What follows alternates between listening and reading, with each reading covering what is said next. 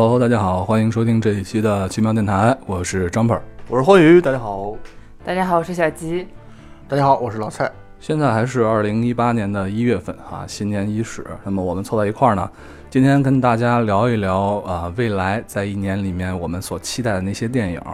那么我们先可以从一些国产的片子可以来聊起。对，我们现在整理了一份大概二零一八年应该会上映的电影的这样的一个片单。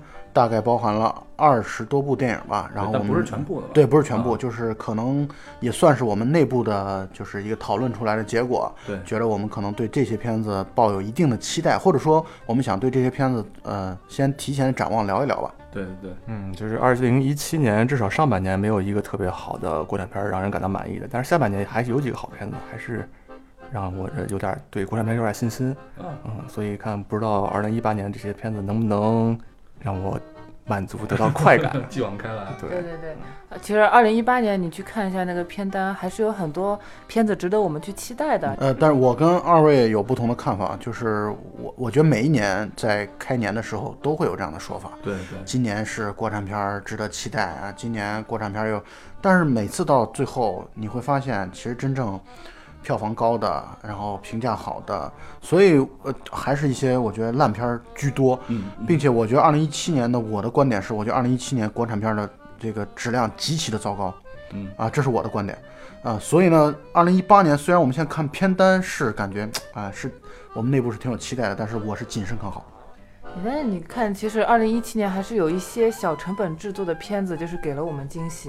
你再去看看一八年的那个片子，会有出现那种毕赣导演，还有那个呃徐浩峰导演的片子，你就觉得还行吧？就是给国产片更多的一些包容。呃，我的观点就是包容没问题，但是在没有看到片子之前，我是谨慎的态度。好，不管你是包容也好，谨慎也好，咱们到头来还是以片子来说话嘛。那么现在我们就先大概按照时间的顺序吧，好不好？按时间顺序来给大家稍微的说一下。那么我们在二月份的时候应该会有几部片子来上映。对，然后尤其是现在已经定档了，在春节档的定档了好几部电影。嗯，呃，包括《熊出没》，然后这个《捉妖记二》《西游记女儿国》《红海行动》和《唐人街探案二》，这都是目前已经定档大年初一的片子了。对，但是我个人认为，在这些片子当中，我没有一部想看的。但是我们还是得说一下。带着孩子和老人的一起。熊出没肯定算一个家庭政治任务，这一定会去看。欢愉最喜欢的就是熊出没注意。对，这个这个之前我一朋友说，他说这个好多这越野车后面啊，他说贴一个熊出没主意是什么意思？其实熊出没的大电影还是不错的，我。对，我是出于政治目的看了里 看了之前的几个，它的故事编的还可以，挺有意思的。那你觉得这片子适合小孩子去看吗？我总觉得《熊出没》是不是挺他妈的暴力的，或者怎么？没有，没有，挺适合小孩看，是吗？啊，而且就是春节的时候，全家老小，然后一起去看，还是挺有意思的啊。哦，那里面光头强也会变得更智慧、更温暖一点，很好，很好。哎，对这个，我想插一句啊。我因为这片我一直没没有看过什么《熊出没》这个，但我知道嘛，太有名了。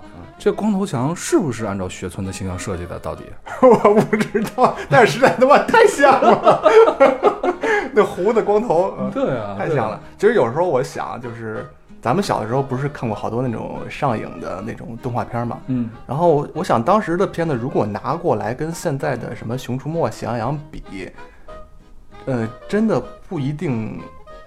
呃，《熊出没》就比当时的那种片子要差啊，可能咱们在自己的脑海里面加了好多情怀分儿。对对对对，有可能对，所以我觉得这个片子还是值得看一看。所以换句话说啊，就是再过那么一二十年，那么可能会有一批特别有情怀的人，对对对，像这孩子长大了之后再回去再看《熊出没》，可能会特感动啊。一零后的人，他们可能会对对对，特别感动。而且这好像是也是春节档唯一一个适合小朋友看的动画片了。哦，是，对。所以在这儿还是可以推荐一下，对吧？有孩子的朋友们可以带着孩子去。所以我预测这个片子票房不会低。哦，这个片子票呃，往年的这个《熊出没》在春节档票房都不低。是哦，虽然它没法做到冠军，但是呢，票房反正至少对他来说包赚不赔应该没问题。那还有一部可能是适合年轻人去看的，就是许成毅导演的《捉妖记二》。《捉妖记一》的时候，其实之前宣传因为特别大嘛，但是我看完之后还是，嗯。至少对于我个人来说不是特别的喜欢吧。你们感觉怎么样？《捉妖记》这个，他当时因为呃有朋友是和这个《捉妖记》的老板，啊就是姜志强，啊姜老头七十多岁的一个对电影真的是非常热爱的一个老人，嗯然后他呃做出品方啊出品人，然后来去投拍的这个电影。当时有这么一个故事，就是《捉妖记》的一呃，当时是这个柯震东主演的。嗯啊，柯震东，然后在主演片子都已经拍完了之后出事儿了。哦，出事儿之后换了井柏然。换了井柏然。对对对。然后《捉妖记》一开始拍一的时候，他当时大概花了一亿多，全部打水漂，啊，全部重新来。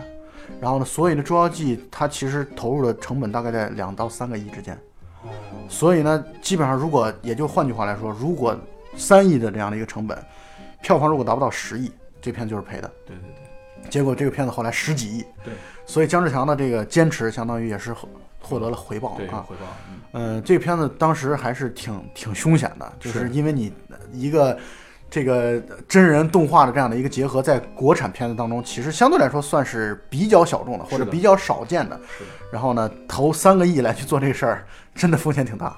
对而且我记得当时好像请的是好莱坞的特效团队，应该是做那怪物史莱克的那个团队。因为这个许成义就是叫怪物史莱克之父哦啊，就是他就是做史莱克的这个制图，然后就是整个这个动画就是他来去牵头来做的，哦所以他现在做这个《捉妖记》的这个导演。啊，《捉妖记二》里边挺值得期待的一个就是有一个大咖的加盟，就是梁朝伟。，对，所以梁朝伟进来以后，井柏然的戏份我估计会降好多，他可能会有一以一个配角的身份出现吧，我是这么猜测。梁朝伟最近几年，我觉得我们好像看到他的片子，呃，就是新片儿好像很少。对比较低产啊。对，然后上一部应该是《摆渡人》吧，应该是前年年末的，对然后再上一部好像就已经是，就是我们看到的啊，嗯就应该就是二零一三年的《一代宗师》了。所以呢，他最近几年已经很少这个电眼帅哥已经很少出现了，所以呢，也算是攒足了劲儿。然后我觉得大家观众也挺期待的，在电影院再看到梁朝伟的这个表现。不过我我看了一下预告片，我觉得至少梁朝伟的这个在预告片当中表现还是挺棒的。对，而且好像这样的题材梁朝伟也很少接吧，像这样的一个玄幻的一个题材，所以还是挺期待的啊，至少对于我们个人来说。哎，那个梁朝伟和郭富城是不是都是四大天王来着？我操，代沟！不是，是那个王宝强是。对，然后你们说的这四大天王，呃，在国庆档，呃，在这个春节档都有电影上映。我知道你要下一个说的是哪个《呃西游记》，《西游记女儿国》是郭富城演的，你要说这个电影是吧？其实因为《女儿国》这个故事还是我比较期待，嗯我比较期待的，但是。看了一下演员阵容，我就有点心慌。《女儿国》这个故事在那个八三版的《西游记》电视剧当中是由那个朱琳来扮演的那个女儿国国王。我觉得你们应该都对那个姑娘有印象，啊太美了，那个那个镜头，就是包括她唱的那首《女儿情》那首歌，对对，《女儿情》《女儿情》那首歌，就是一下子就把那个整个情感都烘托了出来。我对他没感觉的原因，是因为我看的时候，那个朱琳就是个阿姨，所以没什么感觉。你啥时候看的？我你啥时候看的？我啥时候看的？就是当时看的时候，朱琳对我们来说都是阿姨。但是但是我还是挺喜欢阿姨的。你们这种年轻的人怎么对那种美的都没有什么感觉呢？你你上幼儿园的时候，你你没有立志就是长大以后要娶某一个阿姨当做老婆啊？没有，啊，这段删了。我们好像知道怀有一些事情啊。跑题，别跑题，别跑题。我是看过之前郭富城拍的那个呃《西游记》，应该是一五年的了吧？应该是上一集。呃，三打白骨精。对，就是有跟巩俐一起演哦，对对对对对，其实那个片子好多人质疑他的那个剧情弱呀，然后呃演技差。其实我觉得还挺好看的，就是它的视觉效果加上它的那个服装道具的设计，就是你在电影院还是能有一个很爽的一个视觉的享受。对，而且我觉得那里面巩俐演的白骨精其实挺到位的，在我看来啊，我特别同意欢愉的观点，我觉得这个这个片子就是《西游记》三打白骨精是特别适合在电影院看的，对嗯因为它的服装、道具、美工、对背景、布景各方面做的特别的好，而包括特效，对做的非常非常的好。我觉得这个片子真的是在制作上花了大的力气。对虽然我们会觉得它的这个故事本身确实就是跟我们所了解到的这种故事还是有一定的差距，但是就是因为它是一个大的 IP。这个大的 IP 你怎么拍，你只要别没错你别瞎拍，对，你只要基本上尊重于我们所都了解到的这段故事大概的走向，或者说大意上、大致上尊重原著，基本上尊重人设啊，基本上不会有什么太大的问题。对对对，但是我就是觉得，为什么这个片子口碑这么差呢？是因为我们实在是在心里边已经对《西游记》有太强的先入为主的概念了。所以呢，谁来拍《西游记》，其实第一票房不会差，对，但是第二呢，口碑不会好。风险会很大，对。那么我们可以来期待一下。那这个片子就是除了呃郭富城来说的话，冯绍峰好像这个赵丽颖，冯绍峰还依旧应该是会演唐僧了。对对对，有没有感觉到啊？这两年这个关于西游这个 IP 反而用的还挺频繁的。你看之前呃口碑爆赞的这个动画片啊、大圣归来》，那么还有就是万万没想到他们也做的大电影，其实也是用了西游这个 IP。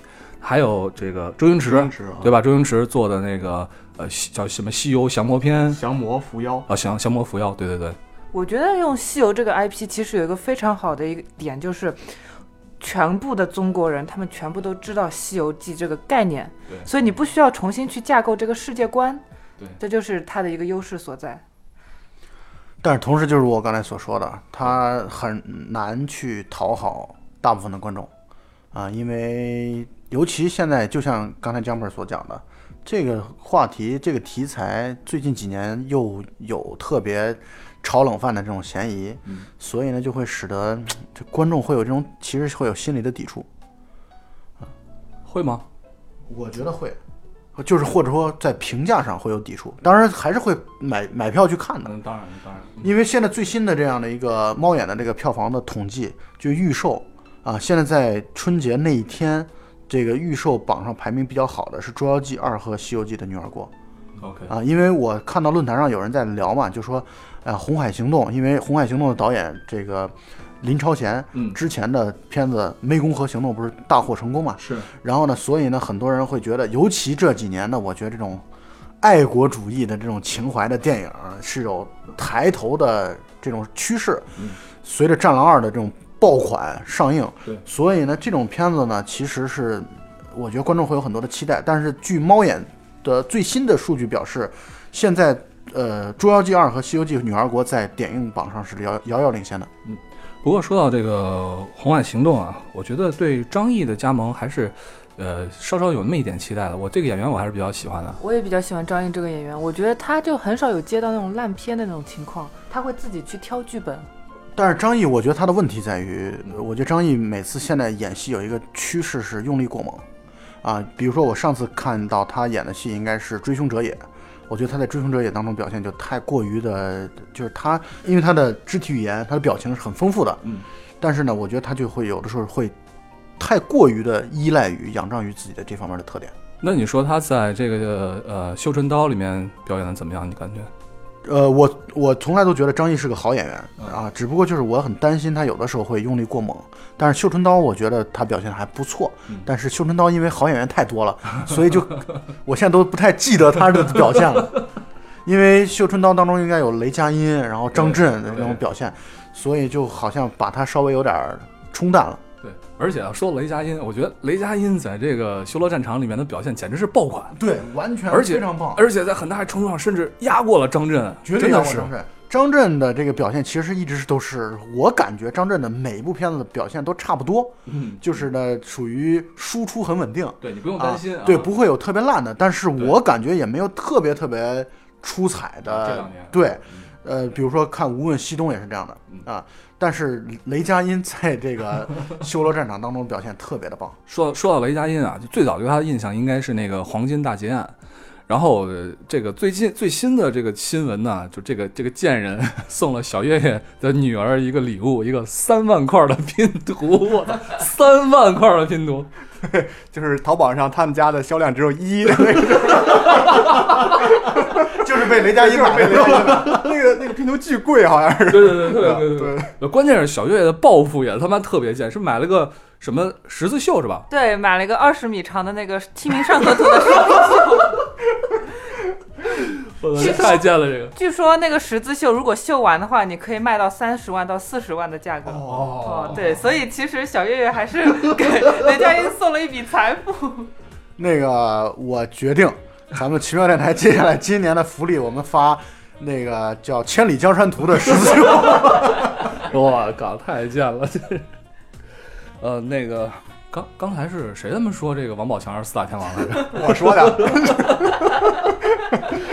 所以你看，四大天王今年的表现还不错。他今年王宝强的《唐人街探案二》在今年也是春节档要上映了。啊，嗯，呃，《唐人街探案一》的这个电影口碑还是不错的。对啊，但是我没有看过。那俩说说废话。对《唐人唐人街探案一》里面，我觉得这个王宝强的演技的路数稍微又拓宽了一些，就是在这个里面，他和之前的那种傻呆的那种表现还是有有有一个差别的，演演了一个特别特别痞的一个一个一个街头混混那种感觉啊。呃，《唐人街探案一》其实我特别印象深刻的是，虽然我不太喜欢这个电影啊，呃，尤其我不太喜欢前半部的这个闹剧的部分，因为我觉得它太闹了。嗯，就是我总觉得我们现在国产片的喜剧片不像喜剧片，更像闹剧片。嗯，就是真正的高级幽默的东西特别的少对对对啊，所以我不喜欢那种大大家群戏追逐，然后闹哄哄、闹腾腾的这种感觉，我特别受不了这样的东西。那我借小吉说的一句话就是：“你丫他妈的对电影的这个要求确实有点高。但是《唐人街探案一》，我印象非常深刻的，我不知道，你就咱俩看过是吧？我看过啊，这个我印象非常深刻的就是片尾的时候，那个女孩对着镜头那个诡异的一笑，我觉得那个是让我觉得不寒而栗、特别恐怖的地方。是吧？就是这个片子，我觉得《唐人街探案一》到最后结尾的时候，我觉得是不错的，就是他把一个闹剧慢慢的转变成一个悬疑，是。啊推理，并且推理过程其实相对来说还是较为扎实的，啊，所以我是觉得这个故事到后半段的时候，这个状态会让我感觉好一些。对，尤其是那个女孩的邪魅的一笑，我每次遇到一个片子当中有角色邪魅的一笑，包括上一次，包括上一次我看到的那个就是我们录过的那一期《目击者之追凶》嗯，啊，男主角在最后的时候邪魅的一笑，我都觉得这种片子真的挺可怕的。我觉得这个《唐人街探案》里面这个刘昊然的表现啊，比起这些某一些这个算命式破案的片子来说，要好好得多啊。对，而且这个片子，呃，《唐人街探案一》是这个陈思诚的导演，对，啊，他陈思诚作为演员来说，我觉得在这个《士兵突击》里面的表现还是挺不错的。陈思诚明显是一个有野心的是演员，是，呃，或者说呃电影人。嗯，然后陈思诚，当然陈思诚的这个名声在论坛当中都是叫“刀在手，杀陈狗” 啊，因为因为佟丽娅是论坛，就是我经常去的虎扑啊，虎扑这个体育专业的直男呃，国内第一号直男论论坛啊，呃，这个佟丽娅是女神啊，标准的女神，所以这个刀在手杀杀陈狗 和刀在手杀赵狗啊，我不知道你们说知道说的是赵又廷吗？赵又廷，还有刀在手杀王狗是王晶，就是因为 因为呃，二零一七年的时候，虎扑做了一个就是女神的排行榜，啊排名第一是邱淑贞啊，那对啊，对，所以呢，这是直完全是直男的这个选择。呃如果我没有记错的话，这邱淑贞也是老蔡心目中的女神第一位，至少曾经的是啊。难道 Jumper 不是吗？我还可以有其他的选择，比如说张敏啊，是吧？对，我以为说张 Jumper 是老蔡心中的女神。能不能录了？我靠对，然后这个片子里边，我看演员表里边还有肖央的名字，哦，对对对，肖央，对我想起来了，演的好吗？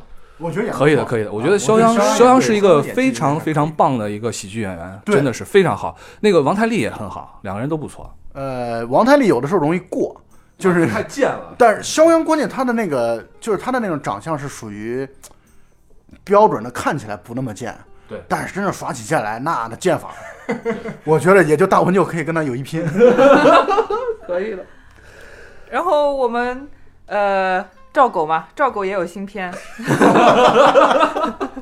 那个我们现在这这全是昵称啊，昵称，昵称，昵称，昵称，对对赵又廷主演的那个由徐克导演的那个《狄仁杰之四大天王》哦，四大天王又来了，这个是正主。行行行，真的是真的是四大天王来了。这次四大王天王是不是魔力红、魔力青、魔力青、魔力海？魔力瘦，还有冯绍峰，对，我们又看到了冯绍峰。哎，我想起来一个段子，就是说，呃，冯绍峰的名字倒过来念就是河南话。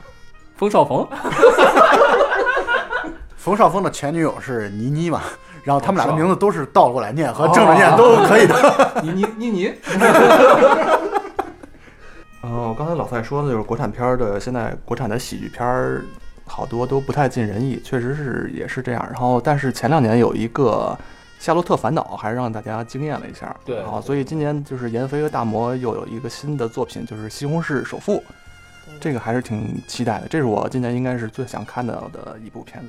西红柿是那个西红柿吗？是那个西红柿，哪个啊？就是三个字都跟你想象中不太一样的西红柿。第一个字跟他想象是一样的。啊，好好好，然后这西红柿首富，西红柿这个名字最早出现就是在《夏洛特烦恼》当中，《夏洛特烦恼》当中的那个啊他们的主角所处呃火车站就是西西红柿，哦，是那个那个城市的那个市是吧？对，包括红是那个红彩虹的彩虹的红，对对对。其实开心麻花这几年贡献的电影基本上都还是可圈可点的，尤其是啊、那个《驴得水》，还有最近出的那个羞羞的铁拳。对羞羞的铁拳。就对于一个原本只是一个话剧团队的一个团队来说，能够拍出这样的电影，我觉得就是已经是一个非常值得期待的一件事情。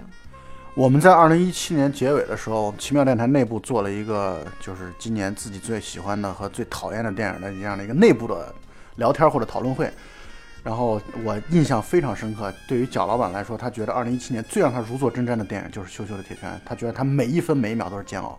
那对你来说，煎熬的以前不是说过是驴驴得水吗？驴得水是去年的片子吗？呃，《驴得水》是前年的片子，《驴得水》是前年我看过让我煎熬从头到尾的电影。对，这两年都是这两部片子让我最煎熬。羞羞羞的铁拳你也不喜欢是吧不？喜欢，不喜欢。他就是他虽然，然后那那个，呃，那叫谁来？玛丽演了一个体内是男人的女人，但是就是感觉也是有这种，就是，反正我觉得不尊重女性有点儿，然后反正看着非常非常不爽。但是我想，刚才欢愉为什么说比较期待《西红柿首富》，主要原因是因为导演是闫飞和彭大魔，对对，因为闫飞和彭大魔是上一部是《夏洛特烦恼》对，啊，中间这两部都不是他们做导演的。哦，这样的原因是。其实我看羞羞铁拳还好啊，我觉得这个评论里面可能会有谁有人会说说是人民都喜欢，你不喜欢你算个屁，对，你凭什么代表人民？你凭什么？啊不，啊不是，你凭什么代表人民的这个话是我说的？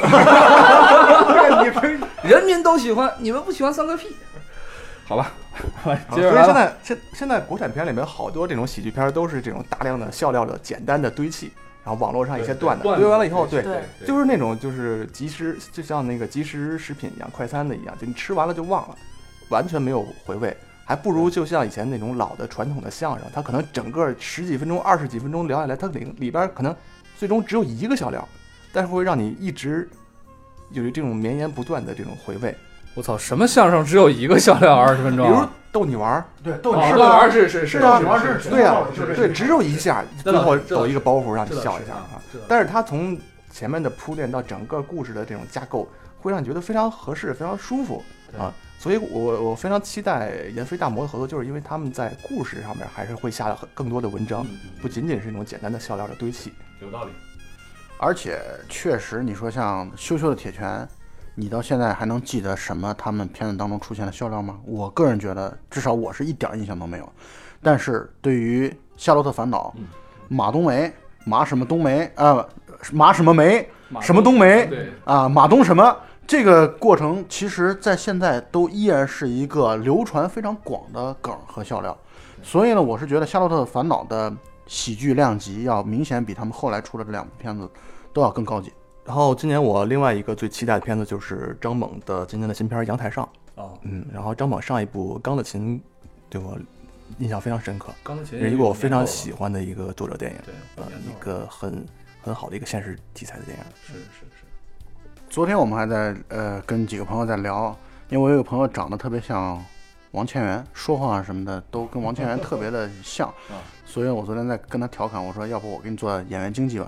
王千源现在的的片酬是一部片子两千万，啊，然后王千源就是从《钢的琴是》出道的，是然后王千源我觉得就是刚才你们在说张译的时候，我头脑当中一直在想王千源这个角色，因为王千源这个演员我觉得太棒了，就是如果真的有机会能够看，就是让邀请王千源来做演员的话，我觉得是一个剧组之幸。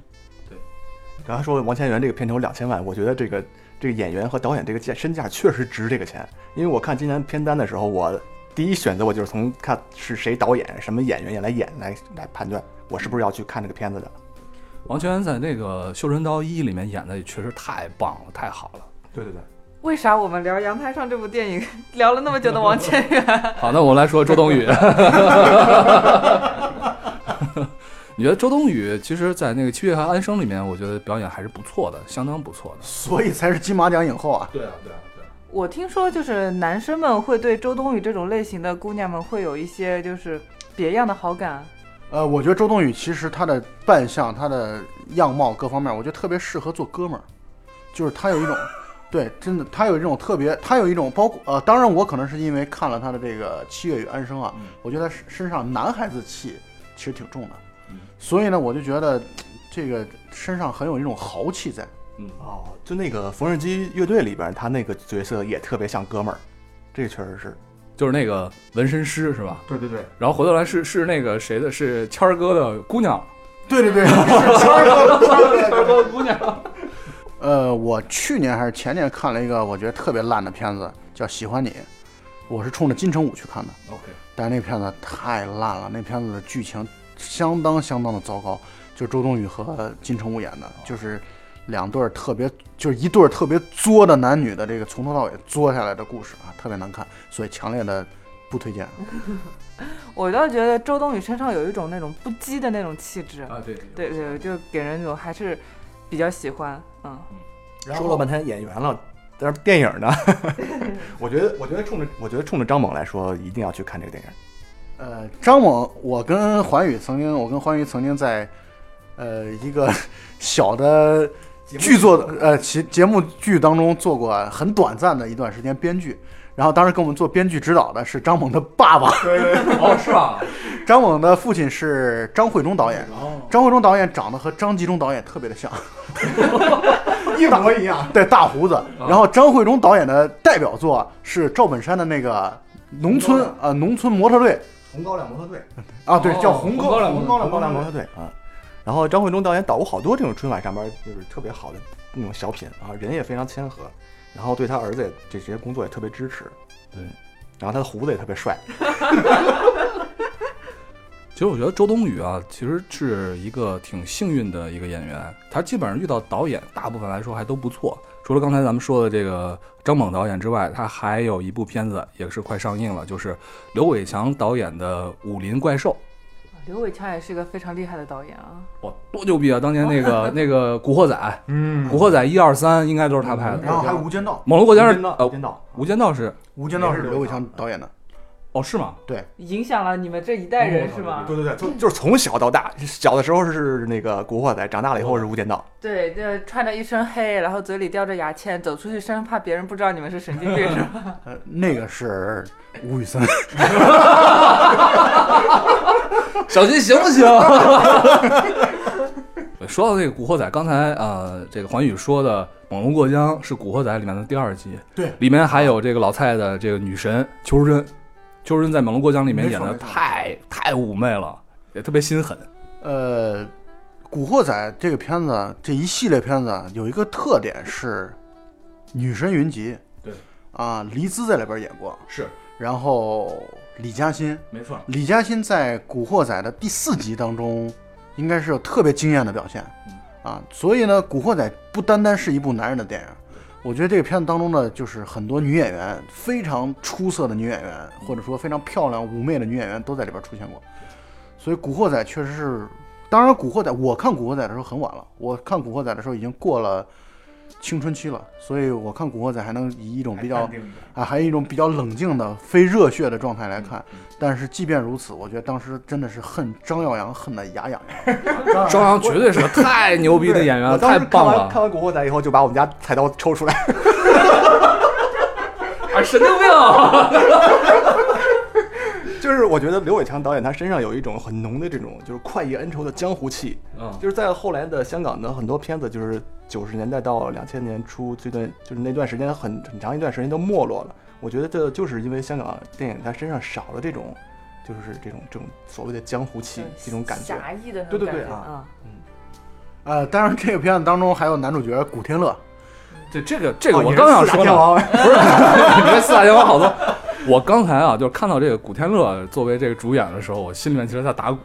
但是我其实特别期待古天乐什么时候，当然不可能啊，但是我非常期待古天乐什么时候能以自己的普通话来一部，我现在就很想炸死他。你们知道这个梗吗？不是就他有一次参加一个汽车的一个呃一个相当于广告啊啊啊，他作为一个汽车的代言人，然后他上上台，呃，这个主持人问他这个。你对这款车有什么感受啊？他说：“我现在就很想炸死他。”他想说的是：“我现在就很想驾驶他。炸死他对。其实其实古天乐他还是能演好片子的，他就是不肯去演那些好片子而已。对相貌平平古天乐，对。这 是他去年的那个《杀破狼》，其实在里面表演还是比较出色的。还可以吗？对对，还可以。啊，其实古天乐有一些作为配角的配角的片子，我觉得还不错。门徒里面他的表演，我觉得还可以。啊，”我觉得最近几年香港电影啊，它可能都不不不能叫最近几年了，最近十年当中，香港电影我觉得比较不错的一个系列是《窃听风云》。嗯《窃听风云》古天乐就作为男主角，而且《窃听风云》真的是古天乐、吴彦祖、刘青云，这实在是太棒了。包括还有老年的曾江，哦，曾江。还有黑黑社会系列，对，也是古天乐主演的。那么尽管就是经常会开这个相貌平平古天乐的一些玩笑啊，但是这部片子还是完全值得期待一下。然后这些应该算是比较，就是今年要上映的比较大一点的片子。嗯然后接下来是一些我觉得就是可能相对来说关注比较少，但是呢其实是很值得去聊一聊的这样的一些导演。当然上来就是国师啊，张艺谋。啊，张艺谋今年这个片子，当然张艺谋拍的片子就很少有这种特别小的片子啊，对，他现在拍的片子越来越大，包括你看他这个选角，他这今年的片子叫《影》，嗯，啊，他的选角是邓超、孙俪、郑恺对。我看了这三个人，我说实话，我的内心相当的打鼓，因为邓超，他只要没和他自己老婆一块儿演电影，演的还是不错的。他跟娘娘一起演电影，上次演的应该是那个那个那个恶棍天使，啊，尴尬的不得了。然后再加上这个片子当中，就是《影》这个片子当中还有郑恺，郑恺我刚刚看过了《前任三》，也是让我难受的不得了。所以我对张艺谋确实是，呃，我真的对张艺谋没什么期待。那我觉得张艺谋给人传达出一种中国有很多人，中国有很多钱的那种感觉，所以其实，哎，用什么演员也不要太在意了。我觉得呃我对张艺谋稍微说两句话啊。张艺谋的片子里面，他的美术的表现、他的光影的运作、他的画面都是很好的，这绝对值得期待张艺谋毕。竟是摄像出身的嘛所以他对于美感、镜头的组合啊，然后等等这方面，搭配对，这肯定是他的长项。对，但是呢，也恰恰越来越凸显他的故故事上的薄弱。这个之前呃，就是从那个《雪迷宫》改编的那个《三枪》。三枪拍案惊奇，三枪拍案惊奇，大家都说很烂嘛。我看的时候其实没觉得那么烂，尤其是他对于那种就是那种呃，就是怎么说陕北或者说那些西北的那种地貌的那种特别特别漂亮，那种那种呃泥土的颜色、分层、光影非常非常但是我觉得。三枪的失败失败就在于太又结合了太多的二人转的东西，哦所以我觉得这个东西有点不伦不类。或者说是这种本土化的这种尝试的东西。对他把这个西北的这个地貌和二人转小沈阳啊，然后包括叫城北吧，然后还有鸭蛋儿，然后他们的这个表表演啊放在一起，我觉得特别的怪啊。我个人其实还是对张艺谋呃是有一定的好感的，或者这种好感没有完全消耗干的。乡嘛，老乡是一方面，还有一点是在于，我觉得他们也确实不容易。为什么这么说呢？是，呃，《妖猫传》在上映之前，没有做一场这个媒体场，嗯，因为陈凯歌当时说了，说我反正拍什么你们都会骂，对。啊、张张艺谋也是这样的，张艺谋拍大片儿《满城尽是黄金甲》，对，被骂，然后他后来拍这种他回归到人文关怀的《山楂树之恋是》，完全用的是新新演员是。周冬雨和窦骁，对，然后包括后来他和那个和那个高仓健合作《千里走单骑》，是，然后他拍小众片儿被骂，就是他拍什么，他拍长城被骂，就是所以呢，我是觉得陈凯歌和张艺谋现在确实是有一点点江郎才尽的意思，但是也不可否认的就是他们所面临的这种批评的环境，对他们来说要求有点格外的苛刻。对，但是我觉得他的片子应该至少还是能达到一个及格分以上的。及格分应该是没有。然后这个片子它名字叫《影》，其实这个片名还是挺吸引我的。它是一个古装的一个算是战争片吧。我看了一些它的剧照，还是挺精彩的。就像刚才说的这种，他很擅长利用这种光影，你你不觉得这个这个这个片名特别装逼吗？但是他会我觉得他应该能让你感感受到这种五彩斑斓的黑的这种。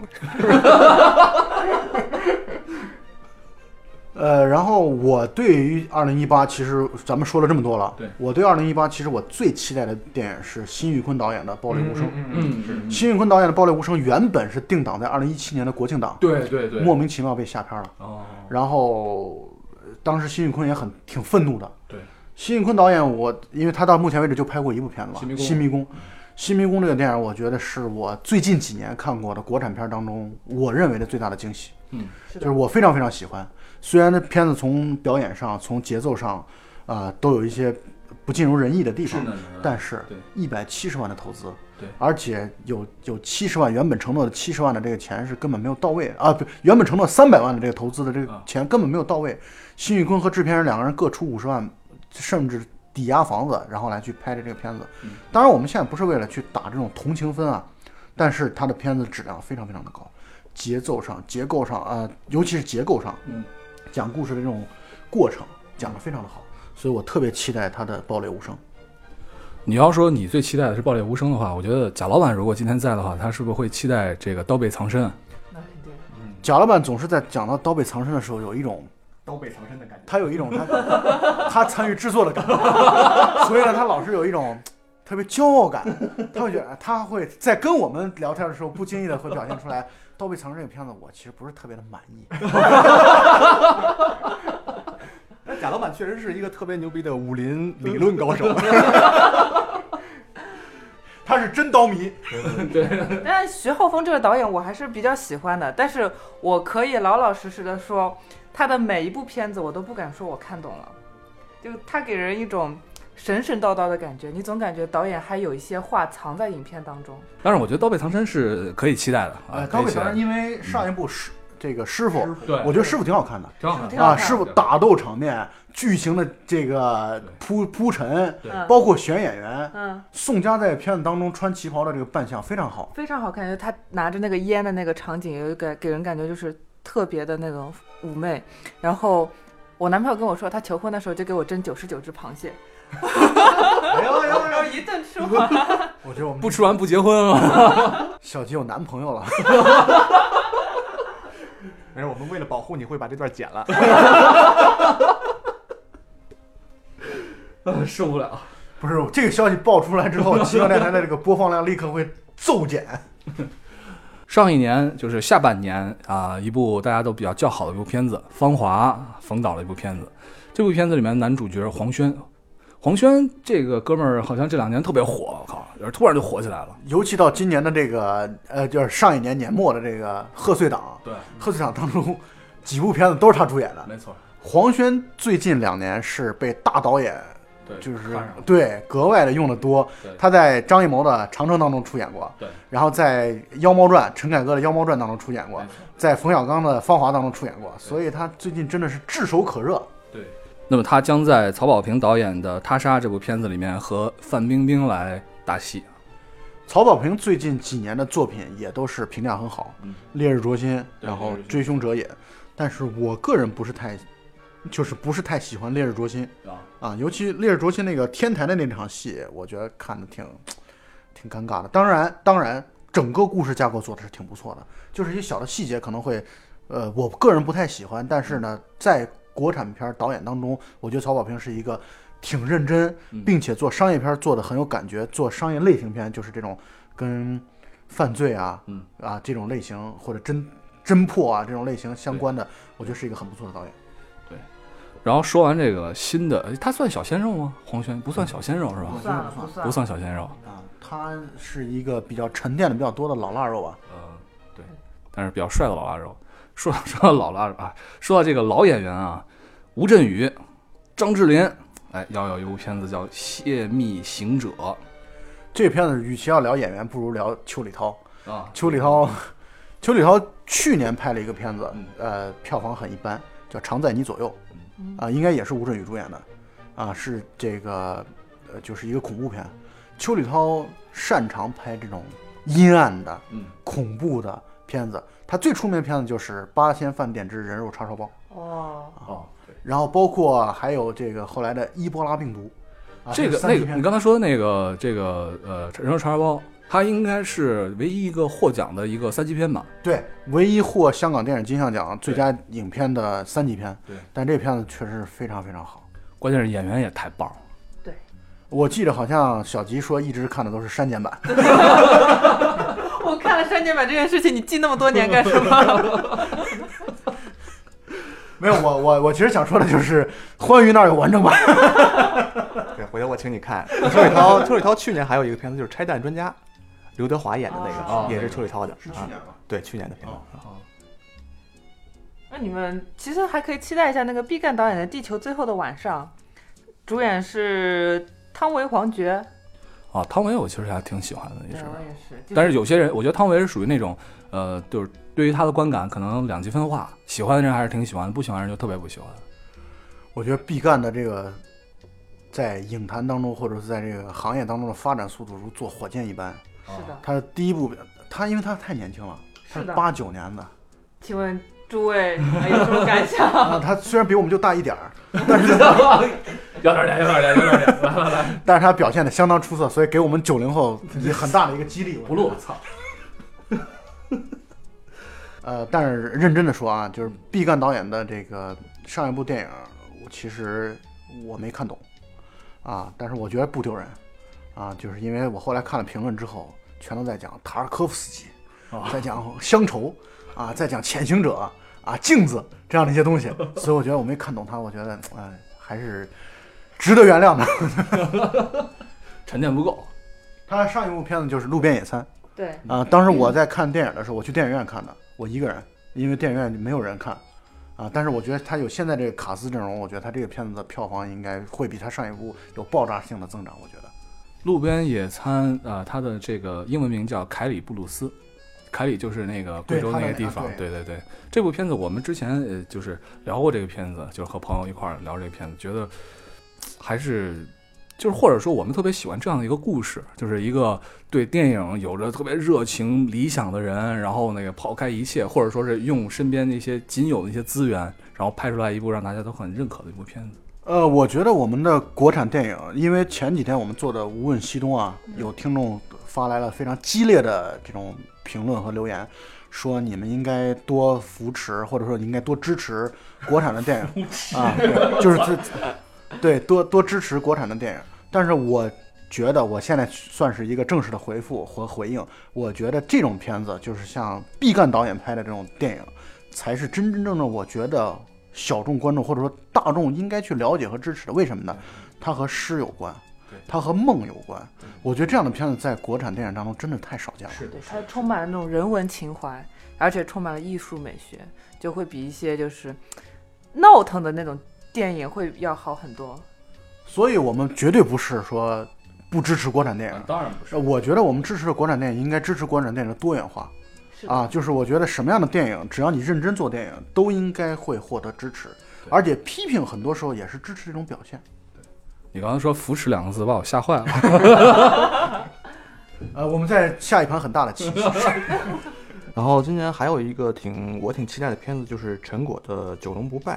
嗯，呃，因为他之前陈果拍的那个回归三部曲，嗯，还是非常好看的。就像你还有什么《人民公厕》呀，也是陈果拍的。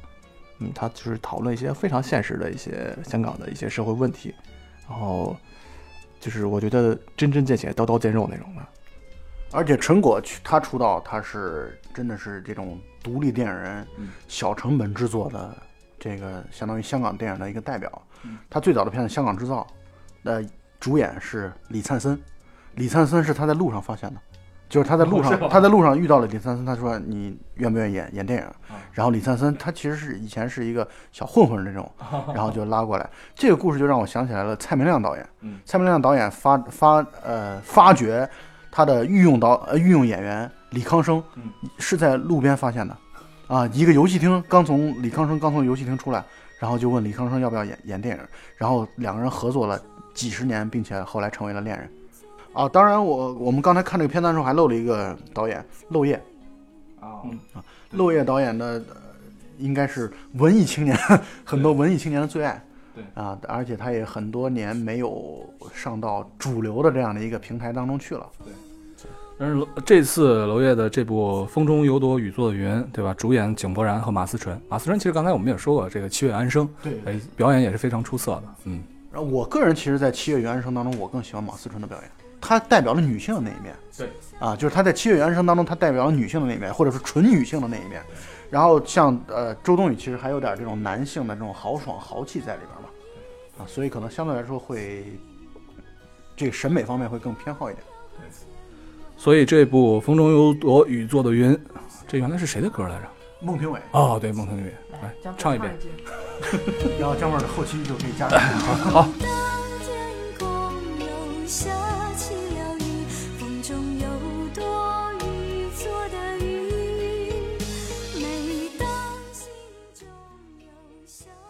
其实还有两部片子呢，是呃，我觉得比较有意思的。一个片子叫做《真三国无双》，周显阳杨周显阳导演的一部片子。《真三国无双》，不知道你们了解不了解？我玩过，特别爽，那是。是这个光荣公司啊，或者说脱脱库摩公司这个出的呃这个无双系列，也是最早无双系列之一啊。就是你。想找一个特别发泄的游戏，打真真三国无双也没问题，每次都是杀出来几千人、几万人。对对对，俗称割草游戏，然后咣咣一顿杀，所以我就觉得这个《真三国无双》，我靠，竟然拍电影，对，要怎么拍啊？它里面这个关键词是动作、战争、奇幻、武侠，所以不知道是不是一个割草式的电影。就是那个游戏里面基本上是没有剧情的，就是杀人，基本上 对，没有剧情啊，就是杀人但是你要把这么一个没有剧情的游戏，把它拍成电影，我不知道是不是只是安了一个名字，还是有一点儿模仿。我觉得，如果他就就是他叫了《真三国无双》，应该就是以这个三国的背景来走的吧？我想可能是这样吧。是吗？它可能是一个游戏迷电影。对啊，我觉得可能是一个游戏像的一个电影。我觉得可以期待一下。其实，呃，刚才说这么多，有一部电影我放到最后来说了，那就是《流浪地球》。姜味儿江号的主场到了《流浪地球》啊，《流浪地球》呢，这个牛逼是牛逼在于它的编剧或者它的原著刘慈欣。对我跟刘慈欣是我们两个是有那个，不是，对我跟刘老师是有过交集的，就是有一次坐电梯正好碰见他，对，然后那次我跟对老蔡也见到了，对我跟欢愉都都在一起，然后我们坐电梯的时候，然后就就电梯，我们等电梯上来嘛，电梯上来的时候就感觉突然声音周围的气氛就变了，因为呃，就是我们当时所在那个楼层啊，就工作人员他们是知道刘慈欣大刘会上来的，所以那个他们工作人员就开始发出了那种就是见到马上要见到神人的那种感觉的那种声音。所以我就震震撼到我们了，然后大刘出来朝大家所有人都微微笑、挥挥手，然后就 就拂袖而去。对对对。呃，大刘说到大刘这个最牛逼的，或者说是震古烁今的，这词儿用的准确吗？我觉得可以这么说吧。在中国最近这几年科幻界来说，他是应该掀掀起了一阵血雨腥风。对，就是《三体》。对，大家看过《三体》之后，就敢说自己是科幻迷了。对对，或者说你要能真的能看懂《三体》，那你就真的是科幻迷，这没什么可说的。我觉得，因为这几年中国科幻其实是一个就是很小众、很冷门的、很很边缘化。在抬头期，对，对就是因为刘慈欣他所就这样，我觉得他至于科幻界的地位有点像郭德纲至于相声。呃，我觉得差不多啊，我觉得还真差不多。就是他至少把原本其实相声啊，虽然我们从小是说相声啊，从小我们都是听相声的，但是呢，原本相声其实还算是一个不算主流当然，啊，不算主流，就是跟小品比起来，越来越非主流。但是我觉得郭德纲是把它推向前台，然后我觉得刘慈欣对在这个地位上，我觉得和郭德纲在相声界应该差不多的。这个之前说到这个《三体》，《三体》的电影其实前些年孔二狗一直在筹备，筹备，然后据说也拍了，拍成什么样反正也不知道，后来就没有下文了。我有一个朋友，他是娘子关电厂的子弟，啊，对，然后他其实就是从小就是见过刘慈欣的，在他的描述当中，刘慈欣就是一个很少出门，就很宅，是是然后脾气也没有特别好的那种，就是那种邻家大叔，从来都没有想过他自己偷偷摸摸在那边写科幻小说。因为大刘当时在访谈录当中，他也谈到过，他说他的工友们下班就是打牌，啊，他觉得他打了牌，他牌技不行，老输，他觉得这么下去不是办法，对，所以干脆写小说了。小说结果没想到竟然还能够有稿费，啊，所以这是一个健康的娱乐 娱乐活动。刚才那个不是刚才啊，就是前一段时间我听了这个这个矮大紧同志的关于《三体》的啊一个故这个讲了几期节目，然后里面他也提到了，说是这个刘老师啊，大刘他没有手机，说没有这现代通信，然后呃平时跟外面交流就是写邮件什么的这种，然后给自己就是塑造了或者说给自己营造了一个世外桃源的这种感觉。所以那个《三体》后面中间有一段就是比较阴暗的转折，也是因为娘子关电厂倒闭了所导致的。哦，真的吗？对对，有关于《三体》适适不适合拍成电影，或者它能不能够被拍成电影，其实众说纷纭啊。但不管怎么样，我觉得这一部啊《流浪地球》，至少我是非常期待的，因为大家经常说中国科幻如何如何，然后有人说这个中国科幻的元年可能还没有到来。我不知道这个《流浪地球》在这个中国科幻的或者说科幻中国科幻电影的发展过程当中，能起到一个什么样的一个作用，或者说成为一种什么样的标志。我觉得可以期待一下。今天我们聊了这么多，其实还只是限于二零一八年的部分的国产片，对吧？进口片还有一些很多我们都很期待的片子，那么我们就留到下一期，然后慢慢的给大家再聊一聊。姜本应该特别期待《复联三》吧？还是《大魂就》期待吧？最有期待复联三据说到呃这个《复联三》当中要出现七十六个漫威当中的英雄。好吧，那么我们关于复联三，关于其他的一些啊这个进口的大片儿，我们下一期再见。好，非常感谢大家，谢谢，再见。再见，再见。拜拜。你在躲避什么？哦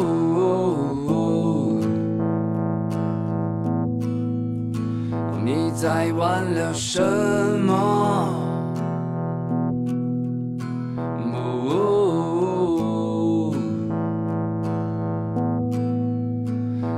想取悦谁呢？哦，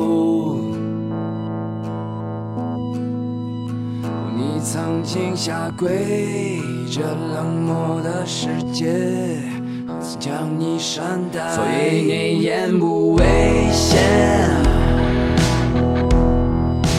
哦哦哦哦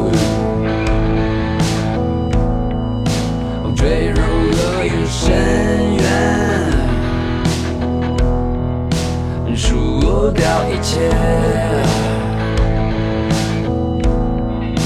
两手紧紧抓着，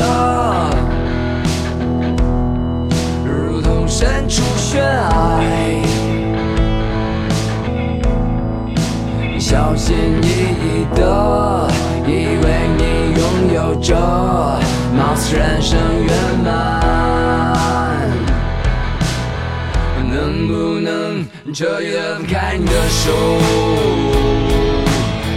敢不敢这迷雾反坠落？坠入黑暗中，坠入泥土中，海阔天空。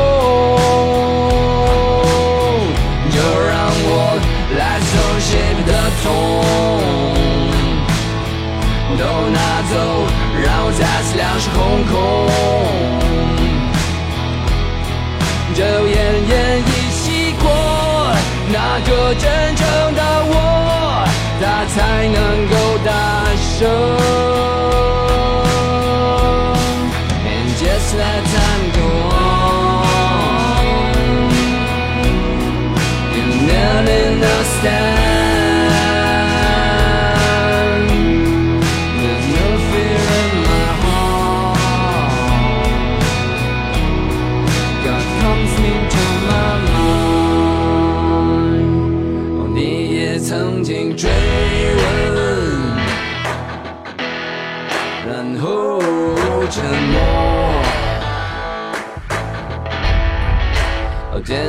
习惯。